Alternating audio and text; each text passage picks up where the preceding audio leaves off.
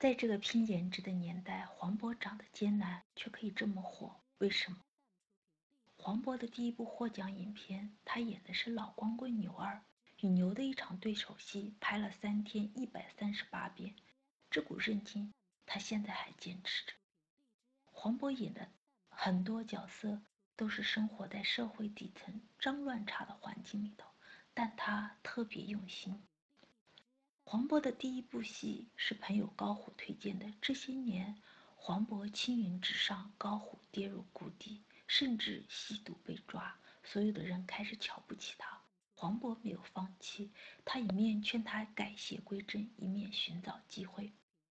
一二年热播剧《民兵葛二代》，黄渤男一号，高虎男二号。黄渤对导演说：“如果这出戏高虎不参演，我也退出。”对朋友情深意重，对晚辈提携指导。黄渤执导的第一部电影一出好戏时，演员张艺兴生病了，黄渤二话不说背起他就往医院送。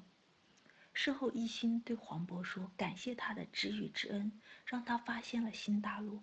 无论做人还是演戏，没有任何道路可以通往真诚，因为真诚。”本身就是道路，对戏用心，对朋友真心，无论何时，始终认真做好每一件事情。火是老天对他真诚的奖励吧。